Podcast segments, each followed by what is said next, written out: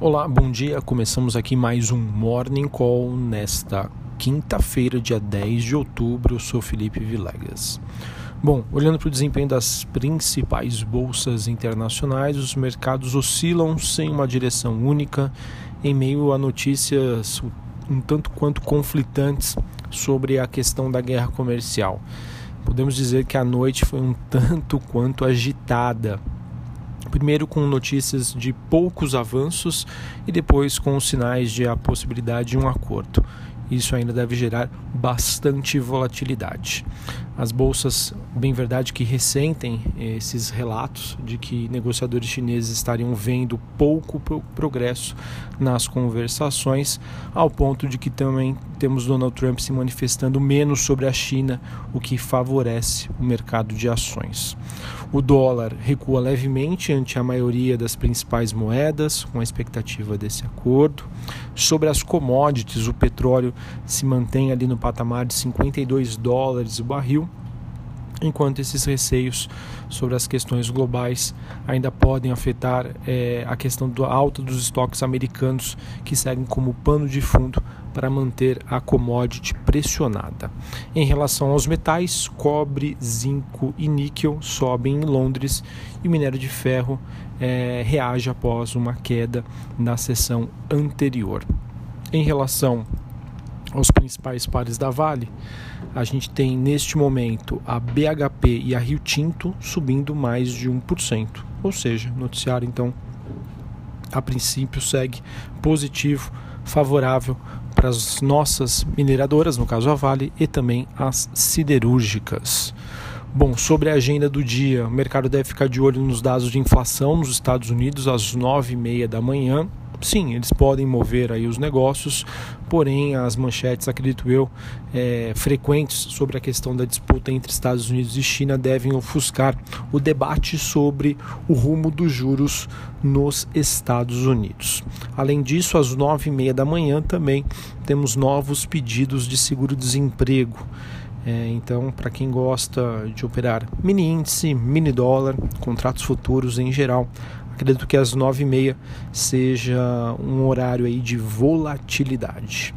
Bom, sobre o noticiário Brasil, a Câmara aprovou ontem a partilha dos recursos do pré-sal, pavimentando assim terreno para o segundo turno da reforma da Previdência, embora o projeto ainda tenha que passar no Senado. Mas enfim, é, isso a, a, a, Câmara aprovando a, a questão da sessão onerosa já é um avanço, dá um alívio isso que acabou prejudicando um pouquinho o desempenho dos ativos brasileiros, obviamente com exceção de ontem, mas isso era um sinal de preocupação, pois poderia, é, no caso, atrasar a agenda de votação da reforma da Previdência. Enfim, sobre a sessão onerosa, né, sobre a questão do, do, dos direitos, sobre a, as explorações é, do pré-sal, o dinheiro a ser repartido é, é uma parte aí do chamado bônus de, de assinatura, que totaliza cerca de mais ou menos 107 bilhões de reais. Desse total, 33,6 bilhões ficarão com a Petrobras em razão de um acordo com a União para que as áreas sob o seu direito de exploração possam então ser licitadas.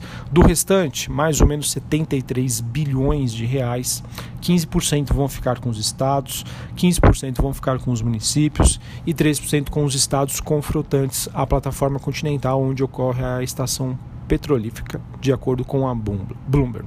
Os outros 67%, ou seja, mais ou menos 49 bilhões de reais, devem ficar com a União. Bom, a questão ainda sobre discuss as discussões em segundo turno da PEC da reforma da Previdência, como consequência disso, devem se iniciar nessa quinta-feira, agora que a agenda do Congresso então deve avançar passada esse episódio da sessão onerosa, né? ou seja, a Previdência mais próxima de dar agora os seus próximos passos. Bom, em relação às expectativas de movimentação aqui no Brasil, seguimos sem mudanças relevantes no cenário local. Né? Acredito que, eu, que o mercado reagiu um pouco por essa expectativa, é, esse burburinho de um atraso da reforma. Agora que está tudo ok, o mercado volta para o seu nível uh, anterior, é, mas acredito eu que o que deve ainda dominar uh, o fluxo Brasil seria o humor externo e, obviamente, questões mais pontuais. Sobre a agenda aqui no Brasil, daqui a pouquinho, 8 horas da manhã, inflação em GPM. Esse dado é divulgado após ontem os dados de inflação do IPCA, que é calculado pelo IBGE, o IGPM é calculado pela Fundação Getúlio Vargas, o IBGE, o IBGE não, perdão, a inflação IPCA, que é calculado pelo IBGE, é o indicador oficial que veio ontem e sinalizou uma deflação. Pois é, uma inflação negativa, um recuo dos preços, então mostra realmente os sinais de uma que o Brasil ainda precisa se recuperar na questão de atividades econômicas. Bom, além disso, às 9 horas da manhã tem dados de vendas no varejo. Uh, amplo, do setor de serviços, comparação anual, mensal, enfim. Então, 9 horas da manhã. Esse dado costuma mexer bastante com as empresas do setor de varejo, então é sempre bom ficar atento. Sobre o noticiário corporativo, a Petrobras assinou um acordo com a Equinor, focado na cadeia de gás natural. É, no caso aí, é, nós também temos a questão de, da Gol, que colo colocou cerca de 11 aviões do tipo Boeing 737 fora de operação após inspeção. Notícia que eu vejo aí como negativa, né? diminui a frota da Gol. Temos Iguatemi, é, que administra shoppings, aprovando a, a venda de 30% do shopping é, por cerca de 110 milhões de reais. É, grupo Carrefour Brasil acertando uma parceria comercial com o grupo Super Nosso.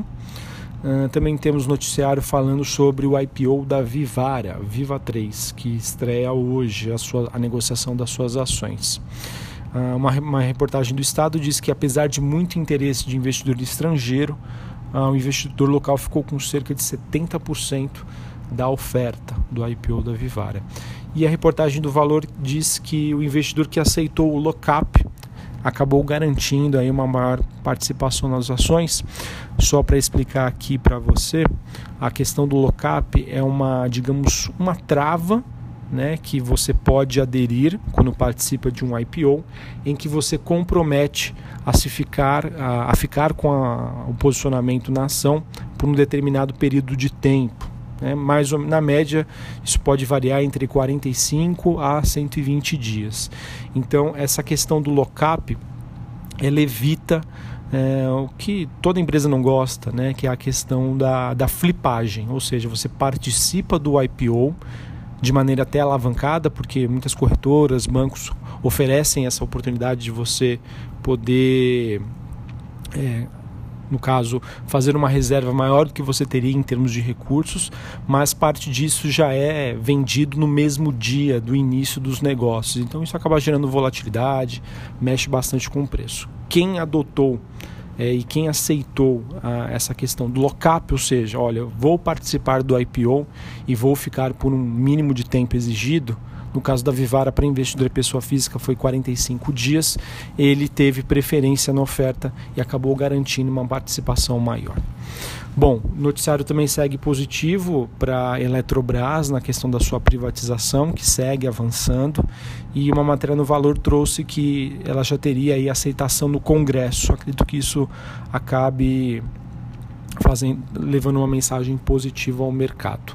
Também de olho, vamos ficar de olho na questão do setor de saneamento básico, Sabesp, é, Sanepar, Copasa. Uh, ontem foi feita a leitura do relatório na Câmara sobre a abertura do mercado de saneamento e acredito eu que isso acabe gerando expectativas do investidor. A, a votação uh, dessa MP, que traz uma revolução aí do setor do saneamento, destrava investimento, facilita também a privatização dessas empresas, é vista como positiva pelo mercado. Bom, então é isso em linhas gerais. Uh, vamos ver, por enquanto o cenário, o noticiário interno, perdão, segue bastante positivo, ao ponto de que a questão internacional, guerra comercial, deve trazer bastante volatilidade para o dia de hoje. Então fica até um pouquinho difícil uh, de saber aí qual é o rumo dos negócios nesta quinta-feira. Enfim, né, a, a princípio lá fora a gente tem um sinal misto, né, as bolsas operando entre altas e baixas. Vejo aqui que em, é, em bolsas mais ligadas a commodities tem uma, uma movimentação um pouco mais positiva, então pode ser que isso favoreça as ações aqui Brasil. Um abraço, uma excelente quinta-feira e até a próxima. Valeu!